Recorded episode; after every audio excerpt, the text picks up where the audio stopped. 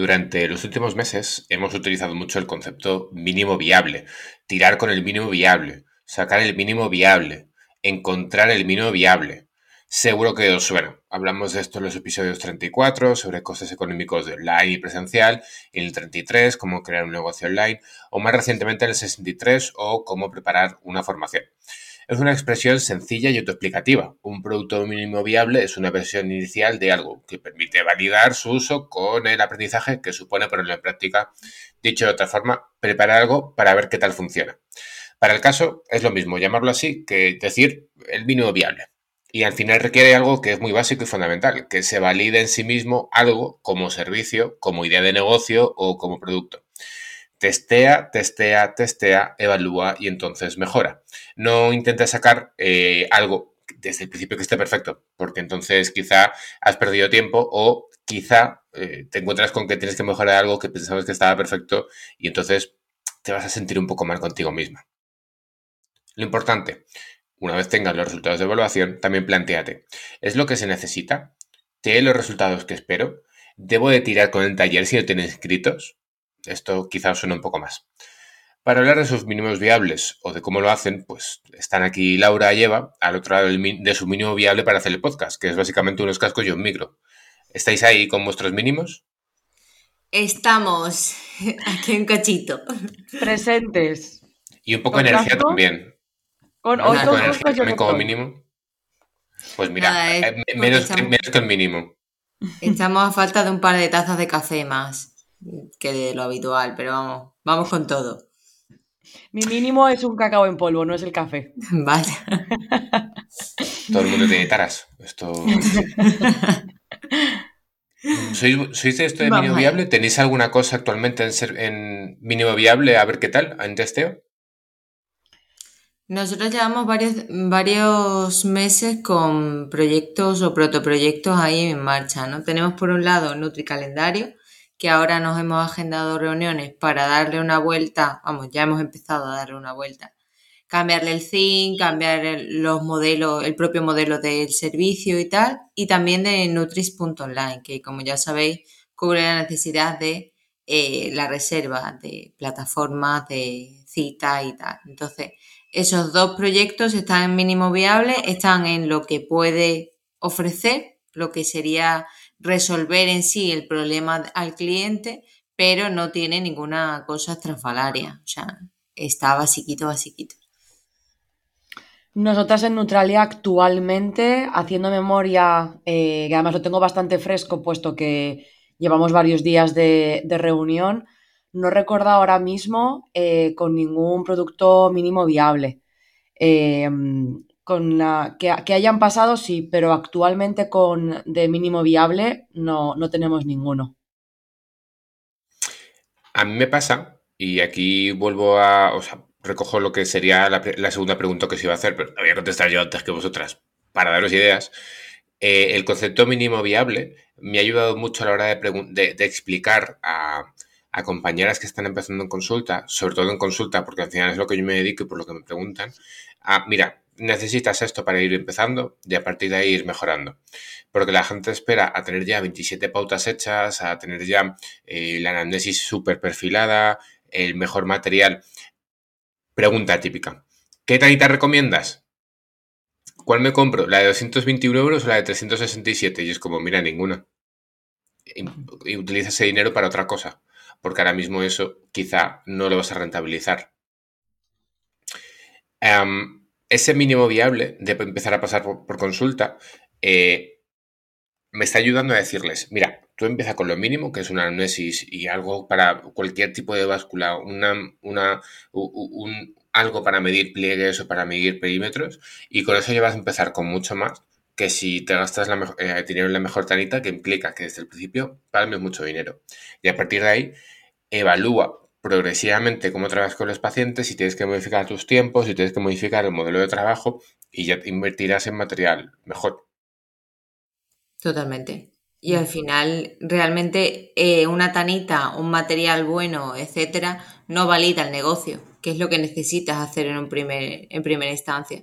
O sea, tú lo que planteas es como tal una hipótesis. Creo que las dietistas nutricionistas necesitan visibilidad online Creo que los pacientes con patologías digestivas necesitan un acompañamiento para mejorar su alimentación y su salud digestiva. Creo que eh, las profesionales que salen, no sé, Ana, o sea, Laura, las profesionales que salen de la carrera necesitan algo más de formación en emprendimiento para acompañarles en el camino. Bueno, pues todo eso son hipótesis que tú tienes que validar y una danita o un material o una pauta no es lo que valida. Valida tener muy reconocido al nicho, al sector, al tu público, tu buyer persona y realmente que una persona o dos personas o un focus group específico te compre, ejecutes la acción, mejores realmente su vida, porque así coge, digamos, el testimonio, ¿no? Pues ok, ha pasado por un proceso, un círculo cerrado pequeño y lo tenemos. Válidas hipótesis, ¿no? A nivel científico podríamos también verlo, ¿no? Vamos a hacer un paper n igual a 1. Pero un poco, un poco sí, es decir, al final cuando intentemos validar la hipótesis en investigación, la hipótesis en este caso sería mi análisis funciona para que alguien tenga una pauta eh, y a partir de ahí quizás hecho análisis, planteo ¿no? un ejemplo súper habitual, he hecho análisis que he ido cogiendo lo que cada profesional me dice que tengo que coger, al final hago un análisis de 27 páginas o de 9 páginas y eso lo tengo que hacer en una hora, pues no es viable hacerlo en una hora. Si no es viable hacerlo en una hora, ya te estás comiendo tu propio tiempo. Es decir, te estás poniendo palos en las ruedas. El hecho de que valides eh, esa anamnesis o bien probándola con un compañero, con, alguna, con algún familiar, con alguna primera persona, hace ya que compruebes si tienes que dar marcha atrás, recoger cable o no. Si, si vas con todo, es decir, ya tengo la mejor tanita, el mejor plicómetro, el mejor, eh, la cinta métrica, tengo la anamnesis más larga, mejor hecha, y luego resulta que no te gusta la consulta, eh, ostras, qué putada. Porque entonces has invertido un dineral en algo que no estás, no vas a rentabilizar porque no te gusta lo que estás haciendo. Al final un poco es perder el miedo. yo creo que lo que nos encontramos, eh, en este caso Luis y yo, con, con los hermanos pequeños en el programa de Hermanandos.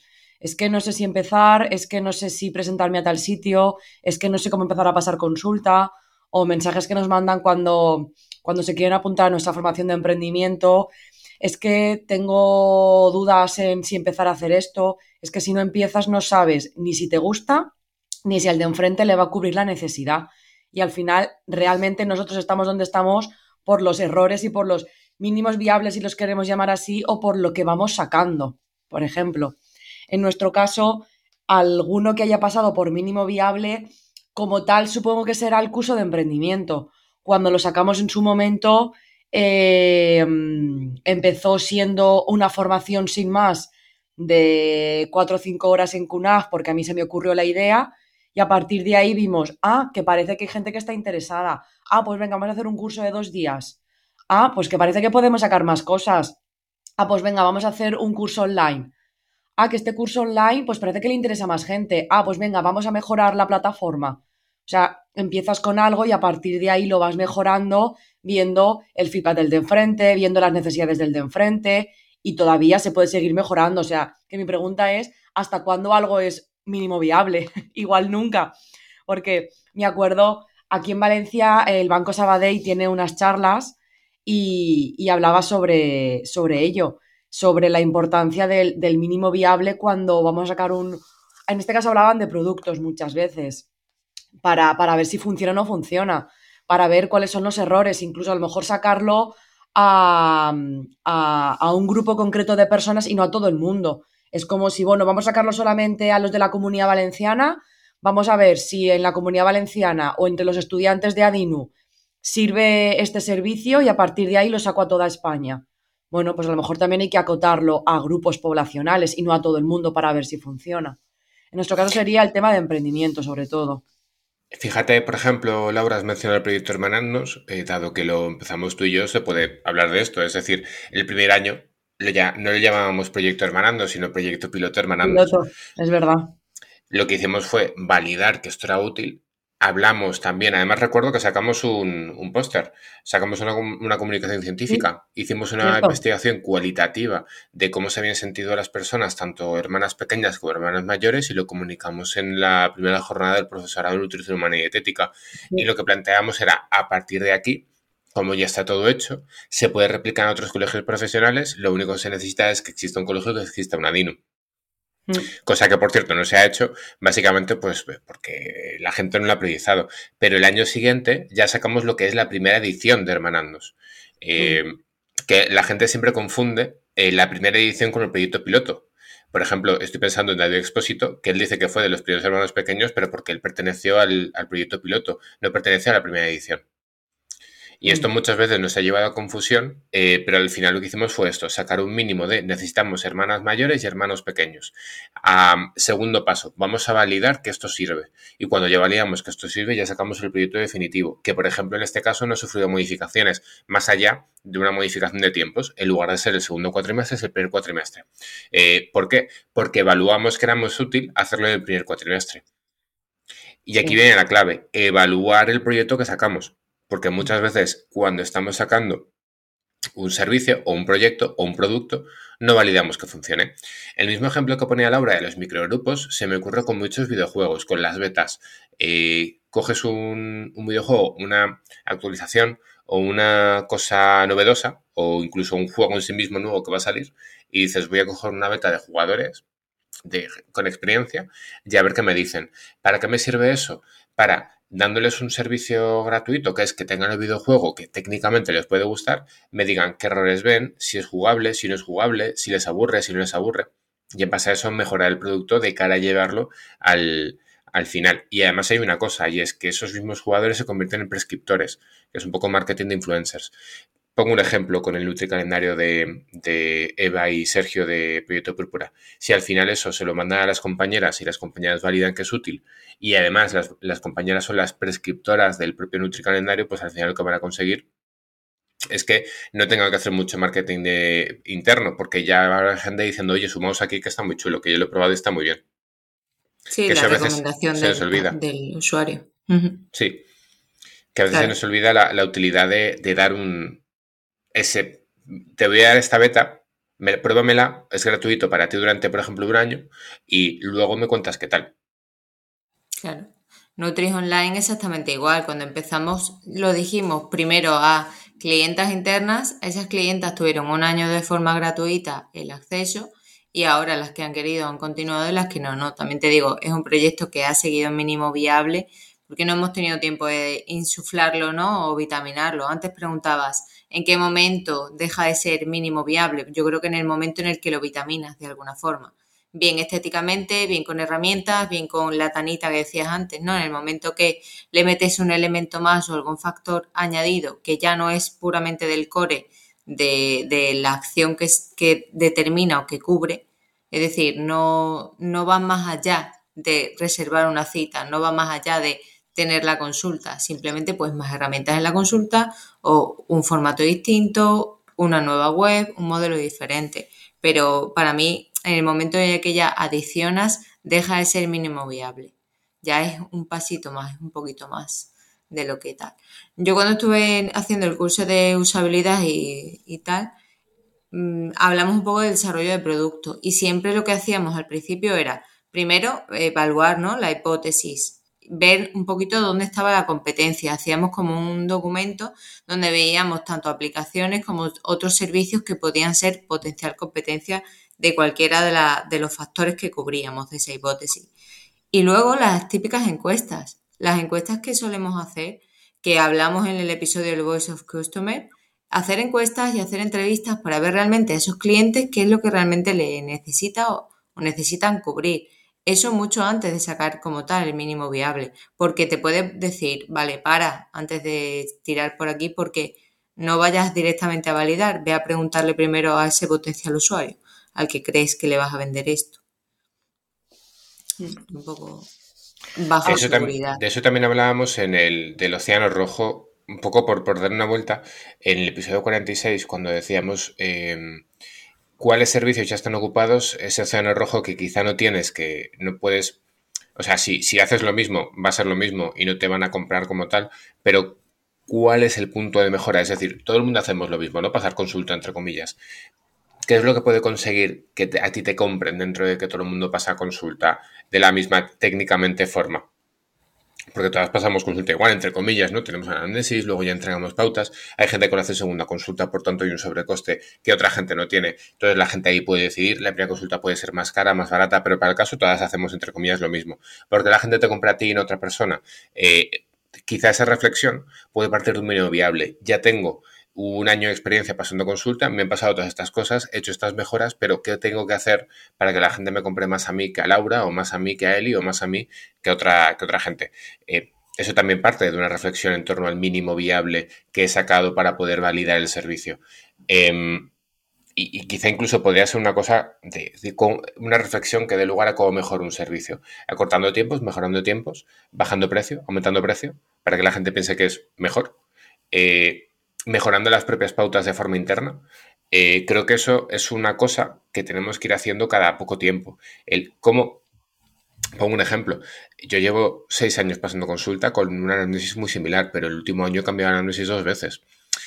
Y en los últimos dos años he, pasado de tener una análisis a tener cuatro, una para cada tipo de paciente más habitual, porque es mucho más específica, pero la herramienta en, en origen es la misma. Eso al final son diversas evoluciones que sufre un mismo servicio. O no hago los menús igual que hace seis años. No hago, los, no hago el control de raciones o de pautas igual ahora que hace tres años. Las propias preguntas de las pacientes o el propio tiempo que lleva con los pacientes han dado lugar a que modifique el cómo hago las cosas, pero también, por ejemplo, los tiempos con los que manejo a los pacientes.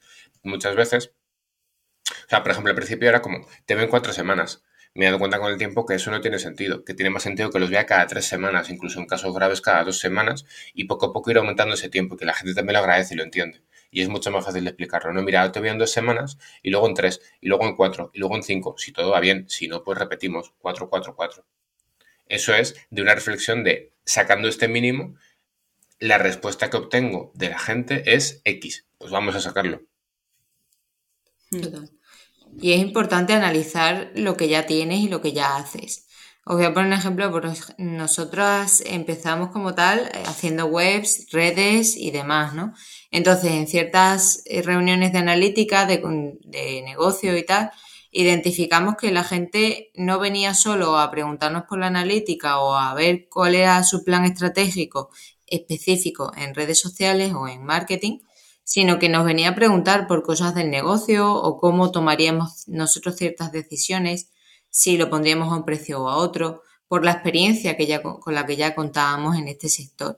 Entonces fue cuando dijimos, vale, vamos a probar a vender consultorías, vamos a intentar eh, sacar consultorías de negocio.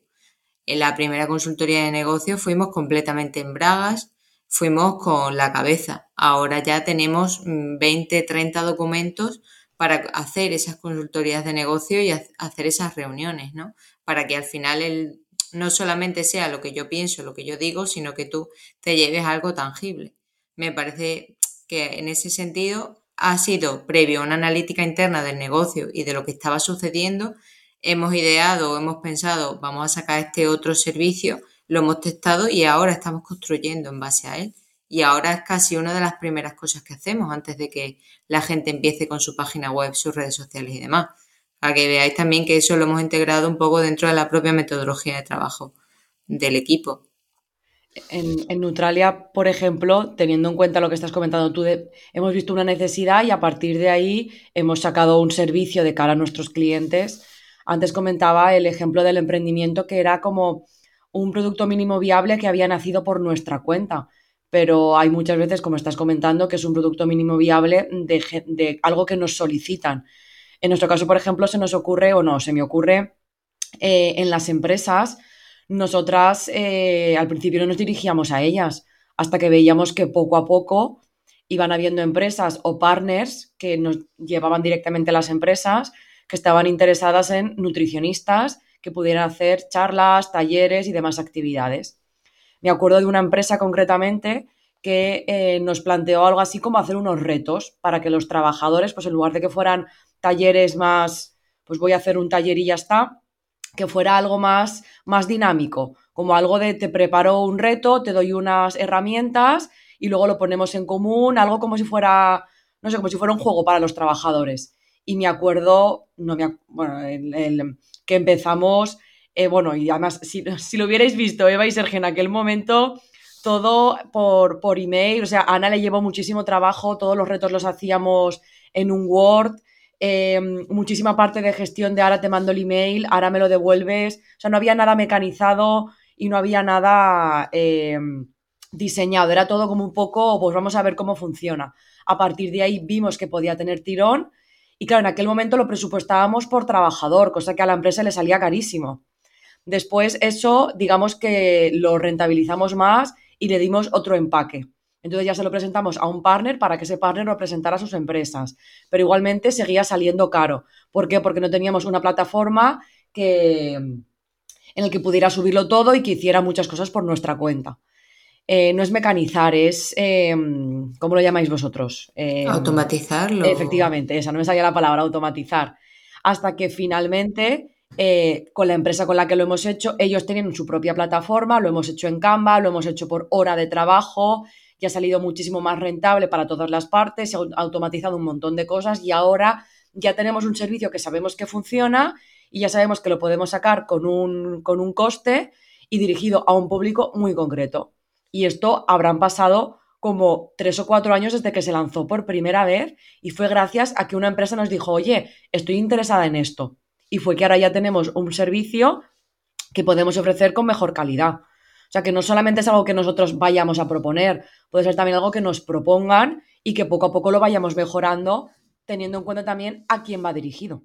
Por ejemplo, porque esto de, de retos para empresas nos lo llegamos a plantear retos para familias. Bueno, tenemos nuestra propia plataforma porque no podemos hacer un programa de retos para familias. Pero bueno, se quedó ahí que no le llegamos a lanzar porque no era nuestro público objetivo como tal. Pero también es algo que se podría sacar eh, teniendo en cuenta todo lo que ya hemos, hemos trabajado. Pero puede ser, por ejemplo, algo que no hagáis vosotras, pero sí que una compañera diga, pues he pensado cómo hacerlo. O sea, he mm. pensado hacer esto mismo, este servicio reto para familias, porque atiende a muchas familias, o porque su público objetivo son muchas familias, y que a raíz de esto diga, ostras, voy a ver cómo puedo hacerlo en función de lo que acabo de comentar Laura. O voy a preguntarle a Neutralia a ver cómo podría modificar su idea para poder llevarlo ahí. Y al final, todo nace pues de un momento iniciático. Pero voy a darle una vuelta, porque al final me planteo, esto que plantea Laura realmente es tan mínimo viable, porque tengo la sensación de que así como quizá Ava y Sergio sí que son más capaces de sacar algo con lo mínimo para ver qué tal, yo tengo la sensación, Ana, de, o sea, Laura, de que Ana y tú sois más de sacarlo, eh, sacar, esperar a que algo esté perfecto para sacarlo. O, sí que esperéis que se autovalide y mejoréis con el tiempo, eh, pero en una perspectiva de sacamos lo mínimo y luego pues le metemos un plus, otro plus, otro plus. Eh, yo creo que soy, vamos, llámalo intuición, llámalo que ya son años, pero yo creo que eh, así como Ivo y Sergio creo que son capaces de sacar algo que el template esté más o menos definido, que no es que esté mal, ¿eh? sino que simplemente es como, mira, vamos a ver qué tal, a validarlo con el testeo. Creo, Laura, Ana, que vosotras no, que sois más a esperar que esté perfecto. Perfecto, no sé si sería la palabra, pero más que quizás un mínimo viable, sí, probablemente.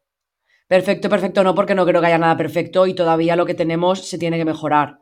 Eh, pero probablemente sí que sea como más allá del mínimo viable. Pero porque de lo que sacamos es que mmm, ahora mismo no se me ocurriría de los servicios que tenemos o de los que vayamos a sacar que sea un mínimo viable. Porque la formación, sí, en aquel momento podríamos a lo mejor haberla sacado simplemente para un grupito, que realmente fue así, y después para todo el mundo. No se me ocurre ahora mismo servicios de los que tenemos o de los que podríamos sacar que fueran un mínimo viable. Yo es que creo que lo validáis internamente antes con la gente. a mí es la sensación que me da. Tenéis un cliente, lo habéis validado y entonces ya es cuando eh, pensáis en el empaque para otro tipo de personas. Sí. Por ejemplo, el curso de emprendimiento, ¿qué nos puedes contar? ¿O surgió de la noche a la mañana o cómo fue? Eh, fue idea mía. Eh, estando en la otra empresa en la que trabajo, nos, tenía, nos dijeron que teníamos que hacer formaciones sí o sí. Entonces dije, vale, yo en qué soy, vamos a poner entre comillas, experta o de qué, de qué sé, de emprendimiento, pues voy a lanzar un curso de emprendimiento. A partir de ahí vi que tenía, vi que tenía interés y después fue cuando nos juntamos en aquel momento con María José Tenedor, porque ella estaba muy metida en el mundo de emprendimiento. Entonces dijimos, vale, vamos a liarnos con otra persona. Y con ella empezamos a lanzar eh, los presenciales. A raíz de lanzar los presenciales, después sacáramos los online. Y después cuando vimos que por nuestra cuenta nosotras podíamos tirar, porque nosotras nunca nos hemos visto no capaces, sino que nosotras por nuestra cuenta nunca hemos tenido ese enganche frente a los profesionales y ahora, nueve años después o ocho años después, nos estamos dando cuenta que nosotras solas sí que podemos llegar al nutricionista. Entonces, digamos que ha sufrido un proceso. Igual era un mínimo viable, pero sí que hemos ido testeando en diferentes entornos y hemos dicho, vale, ahora ya podemos hacerlo por nuestra cuenta. Tanto en el de emprendimiento como en el de caso de las empresas. En de las empresas quizás sí que fue un poco así de, bueno, nos han pedido esto, fue una, un proyecto que en medio sacamos y ahora ya lo hemos empacado de una manera mucho más, podemos decirlo, mucho más perfecta. Pero nos ha pasado también, por ejemplo, con colegios. En colegios eh, nos, han nos han dicho de sacar una actividad y hemos dicho, uy, esto, venga, vamos a hacerlo un poco más grande. Y entonces a lo mejor era un, entre comillas, un mínimo viable para ver cómo iba y después hemos sacado un proyecto de todo un año. Entonces, bueno, quizás a lo mejor no se puede llamar mínimo viable, un pseudo mínimo viable, vamos a llamarlo así. Creo que también hay problemas. Medio máximo viable. A veces cuando este concepto, este término está muy enfocado al desarrollo de producto, claro, al desarrollo de aplicación, al desarrollo web, está muy enfocado en eso. Por eso no es tan fácil ver un servicio. Claro, por mm. eso me hace extraño extrapolarlo a, a lo nuestro. Claro, se me estaba ocurriendo también, por ejemplo, las actividades que hacemos en los mercados. De hecho, a partir de aquí se me está ocurriendo una idea de negocio que tengo que comentarle a Ana, no sé cuándo lo escuchará. De nada, Ana. Ya lo comentarás, ya nos queremos participaciones, Eva. Yo creo que sí. Sí, yo quiero un 30. Em, nosotras, por ejemplo, eh, la idea de las actividades en los mercados municipales fue gracias a una compañera. Ella lo hacía en el mercado de Moncada y a partir de ahí lo hicimos nosotras. Vimos que funcionaba que era muy guay, dijimos, vale, pues vamos a extrapolarlo a más mercados municipales. Vimos que había compañeras que les gustaba, vale, vamos a hacer una franquicia de esta actividad. Y dijimos, vamos a ver cómo funciona. Cinco compañeras lo compraron. Em, cosas que tiene la vida, que al año siguiente de sacarlo, vaya, viene la pandemia. Pues entonces se paraliza. Nuestra idea es volver a sacarlo. Pero es que se me está ocurriendo que hay ciertos, ciertos servicios que ofrecemos que podemos franquiciar. Pues no es un mínimo viable, pero vamos a ver cómo funciona si lo sacamos. Entonces, claro, no sé si llamarlo mínimo viable, bueno, voy a sacarlo a ver qué pasa. sí. Mi frase es, voy a sacarlo a ver qué pasa. Sí, sí, sí, sí, porque, porque cuando sacas esto, comprobarás si funciona o no funciona. Y entonces dirás, vale, pues mm, recojo cable o modifico lo que haya que modificar para ver si es un poco más goloso. Sí, al final estoy franquiciando. El hecho de franquiciar un servicio ya es eh, un mínimo viable. O sea, ya mm. tienes un material que está de compañeras. Oye, cómpralo. Si te funciona, estupendo. Estás validando que es útil. Y a partir de ahí mm. podrás pensar si lo mejoras de alguna manera. Por ejemplo, que esa gente empiece también a formar parte del equipo neutral de alguna forma. O que esa gente además tenga acceso a algún otro tipo de material de información de alguna otra manera. Es decir, ¿cómo hacemos? ¿Cómo verías posteriormente? O se me ocurre que la siguiente vez que hubiera que pensar qué tal ha ido este mínimo viable, eh, cómo puede hacer que esta gente no solo coja esto, sino venta cruzada para otro, eh, para otro, otro, otro servicio, otro juego, otro. Hmm. Al mm. final, incluso se me ocurre que las empresas de, juegos de mesa funcionan un poco así. Eh, tengo una idea, eh, saco un mínimo viable a ver si esa idea funciona y a partir de saco, saco expansiones de esa, de esa idea. Va un poco así. Incluso es que se me está ocurriendo porque justo lo hablábamos ayer con mi familia en las mismas series pasa. En las series de televisión vamos a sacar seis capítulos a ver qué pasa y después a partir de ahí, pues ya si funciona, pues sigo en adelante. Algo que pasó con La Casa de Papel, sacamos dos temporadas y aquí nadie nos quiere. Pues mira Netflix, por ejemplo. No sé si al final tengo la duda de si es un mínimo viable, pero sí, vamos a ver con qué tiramos porque el presupuesto probablemente sería bajito y después a partir de ahí, pues mira lo que a dónde han llegado. Pues muchas series pasan por ahí. Yo creo que aquí es diferente porque es, no sé, el otro día lo comentábamos, no escribir series con final cerrado por si puedes seguir pegándole al caballo hasta que te deje de dar dinero, ¿sabes? Claro, claro. Es como es trujarlo todo lo que pueda. Entonces no sé yo si sería mínimo viable. En este caso creo que no, pero vamos, sí, entendemos la idea. Eh, antes has dicho, con lo del emprendimiento y tal, nos dimos cuenta de que tenía tirón. ¿Y si no nos damos, y si nos damos cuenta de que no tiene tirón? ¿No? ¿Cómo, cómo tiramos al suelo? Yo, mm, por ejemplo, tengo algunos clientes que quieren desarrollarlo todo de cero. Quiero la web de cero, el servicio de cero, el membership site, quiero dentro una analítica propia del cliente de la anamnesis, quiero responderlo todo ahí. Es como, te estás flipando 3.000, porque esto te va a costar 23.000 euros o 30.000 euros, ¿vale? No, no, puedes invertir esto en un mínimo viable que todavía no te ha comprado nadie. Vamos a sacar una web el 10, que yo creo, ya lo estoy comentando con Sergio en el, episodio 70, que está prácticamente perfecta, ¿vale? Lo tiene todo. Entonces, es una web que sale tarde, es un servicio, es un producto que sale tarde porque no estás validando y porque probablemente muchas cosas te las vayas a comer porque luego igual el cliente no las quiere. No mi cliente, sino el cliente del cliente. Entonces, como eh, no me metas una analítica dentro, no me metas un software de gestión de pacientes, no me metas unas bases de datos muy turbias, utiliza un programa adicional o, por ejemplo, no montes un CRM interno dentro de la página web, montalo con MailChimp aparte, conéctalo, haz un, un zap ¿no? Una conexión entre un servicio y otro y espérate a desarrollar algo nativo. Es como una vez que alguien escuchaba, ¿no? Decía, no es que yo quiero montar LinkedIn porque LinkedIn está mal en tu puta vida. O sea, ¿cómo has validado eso? ¿Qué sabes de ello? Nada. Entonces no, no puedes hacerlo. ¿Por qué existen Hotmart y todas estas espacios de escuelas online? Porque primero resuelven la necesidad de la gente de tener un e-learning interno, entonces ellos proveen del servicio. Pero se han dado cuenta a raíz de otras plataformas, a raíz de tener plataformas internas de, desarrollo de cursos y plataformas de, de aprendizaje. Entonces. Para que la gente entienda un poco mejor el tema del mínimo viable, y un poco recogiendo una de las ideas que planteaba Laura, que a veces pues, es difícil identificar este mínimo viable, hay una cosa que estaba pensando y es precisamente hablar del podcast de Bilvidea como mínimo viable y, pensar en las mejoras que hemos hecho con el tiempo y que habrá muchas personas que sí que se hayan dado cuenta. Eh, ¿Cómo empezamos con Bilvidea?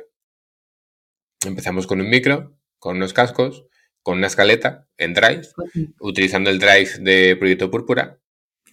Con Zencaster gratis. Con Zencaster gratis. Empezamos eh, con el mínimo mínimo viable, reuniéndonos. Empezamos además con cuatro reuniones para poder establecer cuáles iban a ser las bases del podcast. eso es un mínimo viable. Sacamos esto con una página web, unas redes sociales y teniendo un material que quizá no la palabra precisamente no es precario, pero un material que ya teníamos. Los cascos que yo tengo, el micro que yo tengo, ya los tenía antes de empezar con el video. Por ejemplo, Laura, tú compraste el micro. Sí, sí, sí. Hmm pero es un micro que seguramente utilices para más cosas. Es decir, no estamos comprando material específico para este, para este proyecto, para este programa. El recurso mínimo era tener micros cascos, espacio en página web y espacio en redes sociales. Y a partir de ahí vamos tirando. Cambios que hemos hecho a nivel interno cuando la gente se ha ido suscribiendo y nos hemos pasado a Zencaster Pro, que es lo que nos permite meter aquí, eh, por ejemplo, esto. Mejoramos el propio servicio que damos con el grupo de Telegram porque vimos que era una oportunidad de que la gente también se reuniera y eso ha dado lugar a que hagamos posiblemente uno de los episodios más bonitos que hemos hecho, que es la Rave que la Rave que el 66 y que sale ahora la segunda también la segunda parte. Es decir, poco a poco hemos ido mejorando el propio servicio que ofrecía Ibilvidea, pero el mínimo que teníamos era un mínimo pues más precario. De hecho, una de las cosas que decía Sergio al principio es que por lo menos ganemos dinero como para pagarnos los micros o pagarnos micros de mejor calidad. Es decir, que igual en un mes, eh, aprovechando que los reyes eh, igual ya llegan tarde, pero igual son los reyes cojos y ahora está por llegar, nos podemos comprar todas un micro diferente de mayor calidad que utilizar también nuestras consultas online, por ejemplo, gracias a el dinero que ha ido, hemos ido ganando, entre comillas, con, el propio idea. Al final, eh, creo que es importante que que la gente tenga en cuenta cómo empezamos, porque creo me parece un buen ejemplo de mínimo viable. Web, que hemos ido cambiando con el tiempo, y Sergio han ido cambiando con el tiempo, o ahora mismo estamos, por ejemplo, reestructurando los copies de algunos posts iniciales, el 10, el 34, el 43, los hemos ido cambiando estos días para eh, mejorar el copy, que el SEO llegue mejor, ¿no? Eva, es, creo que se dice así, el SEO llegue mejor, la gente llegue mejor gracias al SEO, un poco así. Y, y al final eso es ir mejorando lo que ya teníamos. Y, y hay una imagen que yo tengo mentalmente que es como una especie de collar que podía estar muy oxidado, un collar hecho con un material muy, muy bastardo, que progresivamente se va mejorando, se va eh, limando. Es como un diamante en bruto, ¿no? Que se suele decir, porque poco a poco lo vas limpiando hasta que lo maquillas ya con, con la estética que tiene que tener ese diamante. Y un poco lo mismo. Poco a poco hemos ido sacando ese mínimo y hemos ido progresivamente cambiándolo para hacer, eh, ofrecer un mejor servicio, ofrecer un mejor contenido, ofrecerlo de mejor calidad. De ahí un poco el pasarnos a Zencaster Pro. Eh, y sobre todo limpiar quizá lo que al principio podía ser una cosa un poco menos útil. O quizá una cosa no menos útil, sino más eh, precario, peor. Sí. Yo, por ejemplo, creo que a nivel video nos equivocamos en una cosa que fue en, sacar la web tan polida. En ese caso, no deberíamos haber montado una web de maquetada, deberíamos haber cogido un tema eh, random y haberlo metido y ni siquiera haber creado un logotipo de una diseñadora, simplemente una cosa muchísimo más abstracta, o sea, haber puesto Evil Idea y chimpum, sin una imagen de marca, sin nada, un blanco y negro contraste y abriendo, por ejemplo, un formulario donde la gente se diese de alta en plan, te avisaremos, ¿vale? Mira, hace nada me he suscrito a un proyecto de automatización de Salonso, bueno, de, de un compañero de WordPress ¿Y qué le tenía? Pues tiene una landing donde te cuenta fototexto, fototexto, que es la propuesta de valor que está intentando venderte o darte. Y al final un formulario de déjame aquí tu nombre y déjame tu email y si quieres cuando lo lance te aviso. Entonces ahí ya puedes valorar cuánta gente está dispuesta a pagarte. Tú simplemente lo divulgas, lo comunicas en ciertos espacios, físicos, online, lo que quieras y empiezas a captar a ver cómo de grande es la base de datos y también teniendo una expectativa previa. No, pues yo creo que con 50 lo sacaría, que con 100 lo sacaría, teniendo en cuenta que de ahí siempre va a haber un porcentaje que convierta y un porcentaje que no. Obviamente no toda la gente que se implica o le interesa algo luego convierte. Entonces eso es algo que te puede decir, ok, vamos por aquí, vamos a ir tirando. ¿no?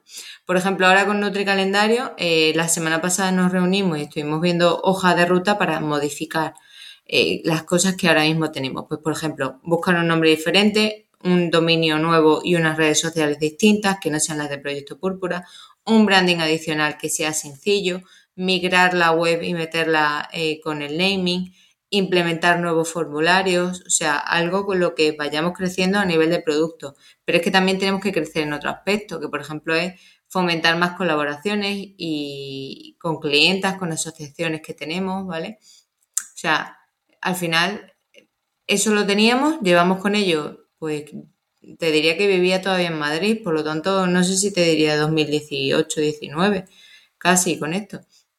Y no le hemos sacado ningún partido, ningún rendimiento. Para nosotros es, como un producto de captación de personas interesadas en el, en el nicho y en potencialmente nuestros servicios. Y luego Nutris Online, más de lo mismo. Tenemos varios planes de suscripción tenemos que puedes hacerte una proto web interna con tu dominio, por ejemplo, laurabilbao.nutris.online. Tenemos otro en el que simplemente tienes la reserva de cita y lo conectamos con tu web para que desde tu web salga esa plataforma. ¿Vamos a poder integrar algo aquí? Pues estamos en ello. Pero claro, si lo hemos validado con cuatro o cinco personas que se los dimos gratis, lo que nos estamos dando cuenta es que, vale, este producto, lo primero, es más complejo de lo que pensábamos, pues siempre tenemos el sesgo de la tecnología no la bebemos fácilmente, pero la gente de la calle no. Y dos, ¿qué valor añadido ofrecemos que no sea un Calendly, que no sea una reserva de cualquier tipo de producto? Esto se lo planteaba mucho a Sergio al principio cuando sacamos Nutri Online. ¿Qué nos diferencia? ¿Qué nos diferencia? Y lo que siempre nos diferencia es lo mismo, no para Nutris, no para Nutris, no. Vale que microsegmentes han hecho, pero no estás ofreciendo algo nuevo, no es una propuesta de valor distinta. Entonces, para mí no es O sea, Nutri Online hay que reconvertirlo mucho para que realmente llegue a ser algo que con lo que yo me sienta un poco más cómoda en ese sentido. Ha habido una cosa que has dicho que nosotras siempre, eh, cuando estuvimos con, con, María José Tenedor, eh, ella es, muy fan de hacer esto, a día de hoy lo sigue haciendo en redes sociales y es preguntar mucho a la comunidad qué webinars queréis, qué seminarios queréis, qué cursos queréis, qué, de qué de lo que hablemos. Y en ello, por ejemplo, esto nunca lo hemos hecho. Y se me está ocurriendo en nuestro seminario de restauración colectiva.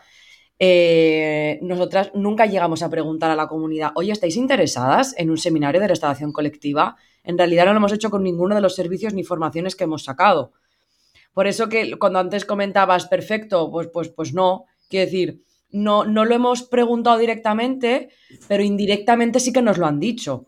Porque nos preguntaban bastantes compañeras, oye, ¿esto cómo lo presupuesto? Oye, ¿esto cómo lo hago? Y me acuerdo de mandar audios de cuatro y cinco minutos explicando todo esto. Incluso cuando salía el seminario ya, mandarle a mi hermana mensajes privados de un curso del que forma parte, perdón, de un grupo, de perdona, he visto que habéis sacado un seminario, pero ¿me puedes explicar cómo presupuestarías esto? Mm, a ver. De la misma manera que tú le dices a un paciente que vaya a consulta, pues en este caso tú eres mi cliente. Entonces yo entiendo que hay compañeras y nosotros lo hemos hecho, que te ayudamos a presupuestar, pero es que te lo estoy vendiendo en un curso. Entonces, aunque directamente nosotras no lo hemos preguntado por redes sociales o por newsletter, sí que indirectamente nos lo han dicho. Se me estaba ocurriendo ahora también de lo que estabas comentando, de tener una landing page de, para, para recabar esos emails. Nosotras tampoco lo hemos hecho y fíjate que nos lo has dicho varias veces. Oye, hacer una landing page para que cuando lo saquéis tengáis ya emails. Pues como vamos a sacar nuevas ediciones de los seminarios, ya me lo he... Pues aquí tengo una hojita con cosas que me estoy apuntando. El POSIT. El POSIT eh, de, esas próximas formaciones, pues si todavía queremos llegar a más gente para que haya gente que se entere eh, una semana de antes de lanzarlo, pues lo mismo. Vamos a ver cuánta gente está interesada para las próximas ediciones. O sea que al final también es ver un poco qué, qué busca la gente y qué hacen los compañeros para poder hacer ese mínimo viable. Totalmente. De, esto hablamos hace, en el episodio de Voice of Customer, hablábamos también de preguntar antes de sacar un servicio. Por mm. ejemplo, en idea no preguntamos antes de sacar un servicio, pero por ejemplo sí que podréis preguntar desde, desde Neutralia, oye, ¿esto os interesa? de cara a sacar mm. un nuevo curso. Seguramente la gente diga sí, porque lo vas a trabajar tú. Eh, eso va a ser un sesgo de la confirmación. Pero si tenéis ya un grupo de personas más cercano, que sepáis que os va a hablar de forma un poco más sincera sobre si es buena idea o no es buena idea, eh, se puede valorar. Aquí es que me, está viendo a la cabeza algo, pero no sé muy bien cómo decirlo porque hay datos que, se me olvidan, Jess. Eh, una vez intentamos o planteamos sacar un servicio desde Aleris que era eh, una especie de precio especial para familias. Incluso llegamos a desarrollar parte de ese material, pero luego nos dimos cuenta que no tenía sentido lo que vamos a sacar porque la gente ya estaba acudiendo a nosotras de esa forma y ya planteábamos, es decir, íbamos a darle un precio nuevo a algo que ya hacíamos. Y el material que estábamos creando era, digamos, una herencia de material que ya teníamos. Entonces no cambiaba nada nuestro servicio, simplemente le dábamos un formato, un empaque nuevo, algo que ya hacíamos. Entonces quizá no valía la pena invertir tiempo en algo que ya estábamos haciendo de otra manera, incluso nos reportaba más beneficio. Em, entonces, muchas veces pensamos en una idea como que, es muy útil, eh, pero realmente no nos estamos preocupando de si es útil para la gente que nos va a venir, porque tampoco lo estamos filtrando desde esa perspectiva. Entonces, ¿qué hicimos? ¿O, por qué paramos eso? Porque le preguntamos a la gente. Preguntamos, oye, ¿esto cómo lo ves de útil? No. pues ya está, pues no invertimos más tiempo. Ahí se palma muchísimo siempre. Y sobre todo se palma tiempo y, y te quema, porque pensar, hostia, qué buena idea he tenido y, luego cuando inviertes tiempo, le das vueltas, ves que no tiene más salida. pero vamos, por poner un ejemplo, ¿eh? que en ese caso nos salvamos de gastar más tiempo en algo que no tenía ningún tipo de sentido porque eh, no, no llegaba a ningún sitio.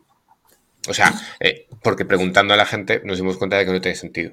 Sin embargo, una idea que sí que validamos en su momento en Aleris fue el tema del podcast ah, de Aleris que requirió muy poco tiempo inicial, un par de horas de empezar a preparar todo lo que era el, formato. Eh, además, eh, yo, ya sabía, tenía algo de conocimiento previo sobre este tema porque había hecho un curso de web de Nutri sobre el tema del podcasting, entonces el que hacía Sergio. Entonces era como, voy a coger lo que plantea Sergio en este podcast de web de Nutri, voy a llevarlo a el formato de cómo querría hacer el podcast de Aleris y nos dimos cuenta de que sí que la gente lo utilizaba hasta el punto de que cuando hemos hecho encuestas de valoración, mucha gente escucha el podcast.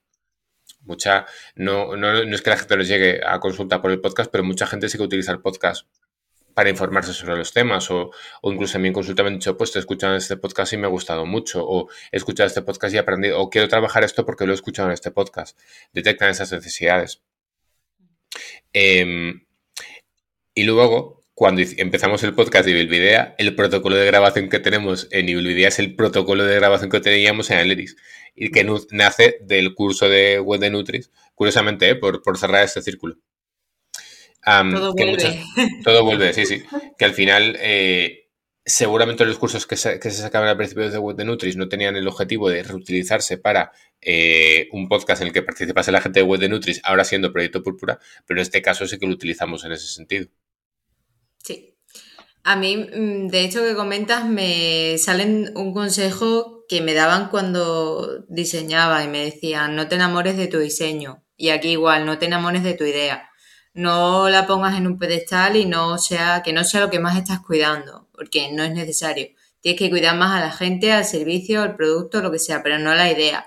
No desapégate. Esta mañana lo hablaba con Sergio y le decía, aquí yo, desapega del trabajo, desapégate. Ni te validan, ni que valides un negocio te valida a ti mismo, ni que tu proyecto, tu producto se use te valida a ti. O sea, mm, que sea un objeto, ¿vale? Pon la taza, esto, esto es tu idea, ya está, es, está ahí, no es nada más, porque al final entras en un círculo en el que solamente piensas en la idea, vas a pasear y la idea, y sales aquí la idea, y llevas con tus amigos y la idea, y la idea, y la idea. Y cuando luego la gente no lo usa, te duele muchísimo, porque dices, ¿cómo no va a ser tan bueno? ¿No? Al final, por ejemplo, vosotros, eh, en este caso, diríamos que el podcast, por ejemplo, de Aleri sería un espacio de donde captar gente o donde fidelizar la que ya está en la consulta o daros a conocer en otros espacios, pero no es directamente monetizado, ¿vale? ¿No? Que no, no, no. Se puede monetizar, claro, se puede monetizar en Public, se puede monetizar eh, porque haya un patrocinador, se puede monetizar haciéndolo como el video cerrado, todas estas cosas, ¿no? O sea, hay tiene su idea de negocio, ¿no? Pero que no es como tal monetizable, no os va a dar de comer. Lo único que os puede insuflar pacientes a consulta y puede hacer que esos pacientes, cuando se den de alta o cuando intraconsultas tengan que resolver una duda, vayan en vez de echar la chapa en la consulta, lo escuchen en el podcast y chimpum, ¿no? Te libera mucho tiempo. Yo reconozco que a mí tener material eh, de ese estilo, igual que hay gente que utiliza infografías, tener un material como un podcasting donde a la gente, que además es que es súper consumible, y a la gente le digo, mira, esto que hemos hablado hoy, lo hablamos también en este podcast que te voy a enviar. Entonces, te envío el podcast de Sabotadores en Salud, te envío el podcast de eh, Planificación Alimentaria, te envío el podcast de eh, Seguro que son solo gases lo que tienes. Entonces, en lugar quizá de invertir 15 o 20 minutos en darte una explicación súper tocha, invierto 5 en explicarte más o menos cómo tendría que ser la cuestión, cómo tendrías que darte cuenta y además te digo, mira, de esto hablamos aquí. Sigue esto que te cuento aquí. Y me cuentas qué tal haciendo consulta o me cuentas qué tal por correo. Y, la aceptación que tengo de ese material y de ese comentario de cómo utilizo, al final, algo que ya está en redes o algo que está a nivel, eh, bueno, para todos los públicos, me viene, me viene muy bien para ahorrarme tiempo a mí en consulta. Para ahorrarme tiempo, rentabilizarlo de forma diferente, porque aunque yo luego a Margarita le adapte la pauta o le adapte la planificación o le dé un documento específico personalizado sobre ese tema, le digo, por cierto, aquí tienes un taller de dos horas o aquí tienes un podcast de 20 minutos donde hablamos de este tema. Pero cuando quieras repasar y no quieras leerte la documentación o quieras reforzar las ideas, ten en cuenta que aquí lo tienes. Al final no es, no es eh, directamente monetizable, pero sí que rentabilizamos el tiempo profesional y por otra parte estamos sacando un servicio adicional que otras consultas quizá no tienen. ¿Qué implica eso? Implica que la gente no solo voy a Leris por el servicio que ofrecen, sino que además ofrecen este otro servicio o estos otros servicios, tanto a la gente de fuera como a, mí que me están diciendo esto es útil para tu momento, en para tu caso en este momento. Y aún mm. os digo más. Eh, que la gente nos mande preguntas y que luego se conteste en el programa, a la gente le gusta mucho. Y otra cosa que es muy útil es que la gente se manda los programas. Oye, mira, he escuchado esto que te va a ser útil y esa gente igual se puede venir al centro. Entonces, mira, mirad, pues lo sacamos con un mínimo viable y progresivamente se ha ido profesionalizando. Ahora la edición es muy buena porque la hace una persona que sabe del tema. O ahora también se van a empezar a grabar en vídeo para que salgan en YouTube. Por tener otro canal con el mismo material y al fin estar rentabilizando el mismo material para tres cosas.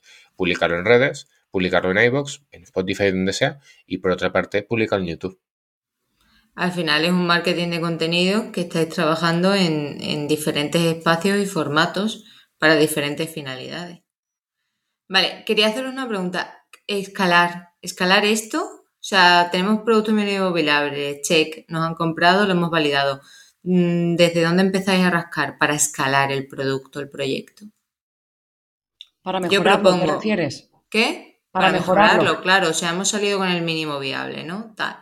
Primero, eh, ver errores. ¿Qué errores nos han transmitido los clientes, los usuarios que tendríamos que mejorar, ¿no? Pues lo que hablaba Luis de la anamnesis.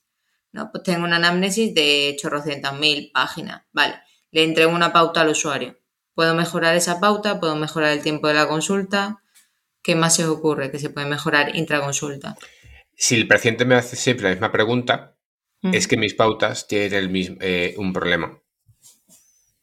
Eh, y eso a mí me ha costado mucho verlo, porque resulta que tenía siempre la misma pregunta, entonces asumí que había un fallo, detecté dónde estaba ese fallo y lo corregí.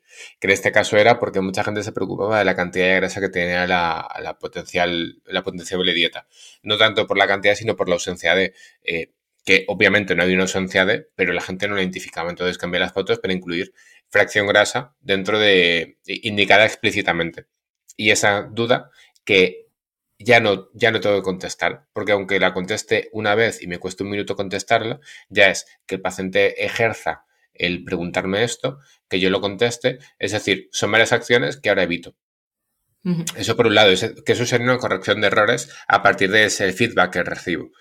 ¿Cómo escalo? Ah, para mí hay dos formatos de escalar en servicios eh, de profesiones liberales, es decir, de servicios de, de profesiones que dependen de lo que sabemos. Por un lado, ahorrarnos tiempo, por otro lado, el evitarnos perder tiempo. Ahorrar tiempo es que yo en lugar de tardar una hora en preparar una pauta, tarde 30 minutos, para lo cual necesito plantilla, y aquí podemos volver al episodio 57 de cómo hacer plantillas y tal. Y otra cosa es evitar perder tiempo de, por ejemplo, potenciales dudas. Si recojo siempre las dudas más habituales y lo que hago es contestarlas de alguna forma dentro de las pautas, lo que le hago, si la paciente me hace esa pregunta, lo que le contesto es, lo tienes en esta pauta aquí y si tengo ese mismo formato de pauta, ya sé dónde está. Que es mi caso. Mi formato de pauta es siempre el mismo. Otra cosa es que obviamente cambia el contenido. Las raciones son las mismas, el formato. o sea, el, formato de dónde están las verduras, o dónde están las proteínas, o dónde están los carbohidratos o los cereales, es siempre el mismo. Hmm. Entonces yo identifico que el documento, si me preguntas esto, está en el documento 2, en la segunda página, en el tercer párrafo. Entonces voy y lo miro y en base a eso le contesto, captura de pantalla, está aquí, lo tienes aquí, es esta forma. A mí me parece muy importante protocolizar, ponerle el nombre de la persona, los objetivos que tiene, todo eso. Me parece básico la Sí, eh, quiero decir, ese formato para mí siempre muy similar. Lo que cambia es el contenido del formato. Eh, en el caso de Neutralia, a mí se me están ocurriendo dos palabras y es la usabilidad. Yo creo que de la gran parte de, las formaciones, porque al final han acabado siendo online, ha sido la usabilidad de cara al, al, cliente, al cliente final, y la automatización, sobre todo en el caso de Ana, que era quien más hacía las partes de la, la parte de la gestión. Ha sido la manera en la que hemos mejorado los servicios que tenemos. Porque luego los presenciales ahí es que la usabilidad no ha sido tanta porque tú vas, haces el taller, en todo caso a lo mejor de mejorar los, los materiales, a lo mejor. Pero sobre todo sería, sería eso, sería la usabilidad y, la automatización. Vale. Yo os propongo que volváis a escuchar la parte donde hablamos de los resultados de la campaña electoral, ¿vale? Que creo que fue el 67, en el que hablábamos del método Moscou, ¿vale? En el que decíamos, ¿Qué deberíamos tener pero no llegamos a tenerlo? Ahí hay que trabajar, ¿vale? Siempre que se crea un producto mínimo viable, siempre tenemos que tener en cuenta esos ítems que nos encantarían. Bien, porque el cliente nos lo ha transmitido, pues oye, mira, aparte de eh, la pauta que me estás dando, me gustaría tener vídeos para aprender a cocinar esto. O me gustaría tener esta información, ¿no? Que comunicaba Luis de eh, algo en podcasting, tal. Esos next steps que tenemos que tener recogidos de potenciales ideas que tenemos que seguir validando intraproducto, intraservicio, es por donde también podemos empezar a escalar. Porque cuando hablo de escalar no me, no me refiero solo a rentabilizar o no me refiero a eh, que esto sea automático y que todo vaya, ¿no? Que, simplemente entre en euros y no insuflemos esfuerzo, sino a mejorar como tal el servicio, ya que es un mínimo viable que hay que seguir potenciando, ¿no? De ahí, desde la web, desde el contenido, desde lo que se ofrece al cliente o directamente algo que se hace también ahora mucho, mucho en casi, todas las, casi todos los productos es crear comunidad, como nos está pasando a nosotras. Tiramos a crear comunidad. Aleris crea comunidad. En Neutralia, cuando tiene el aula virtual y tiene los foros, crea esa microcomunidad, ¿vale? Al final está tendiendo todo un poco al focalizar en grupos de personas que puedan ayudarse durante el proceso y posteriormente. De hecho, eh, vale, pues entonces te compro esa, porque justo en la reunión que estuvimos teniendo ayer, Ana y yo, yo le decía eh, por en, en, el curso de emprendimiento que sí, hay mucho material, sí, la gente está contenta cuando me pongo en contacto con ellos, pero no hay esa comunidad. También es verdad que no, no somos 200 personas, pero entre los que somos, no se genera esa comunidad. Vale, ¿qué podemos hacer para potenciarla? Bueno, pues vamos a ver si podemos generar unos temas de debate, vamos a ver si en los encuentros podemos eh, tener unas, unas, líneas de temáticas y, y, unas algo más preparado. Entonces, es, mm, en ese caso sería mejorar lo que tenemos en ese sentido, de cómo podemos hacer que el usuario se sienta un poco más, que no simplemente hace el curso y ya está, que tenga algo más allá, que al final es algo que vendemos realmente. O sea que eso te lo compro como ejemplo. Pues sí, yo es que el método Moscow lo utilizaría para toda mi vida, prácticamente. No, lo conocía, ¿eh? para darle prioridad. Pero el... como la... Eh, como...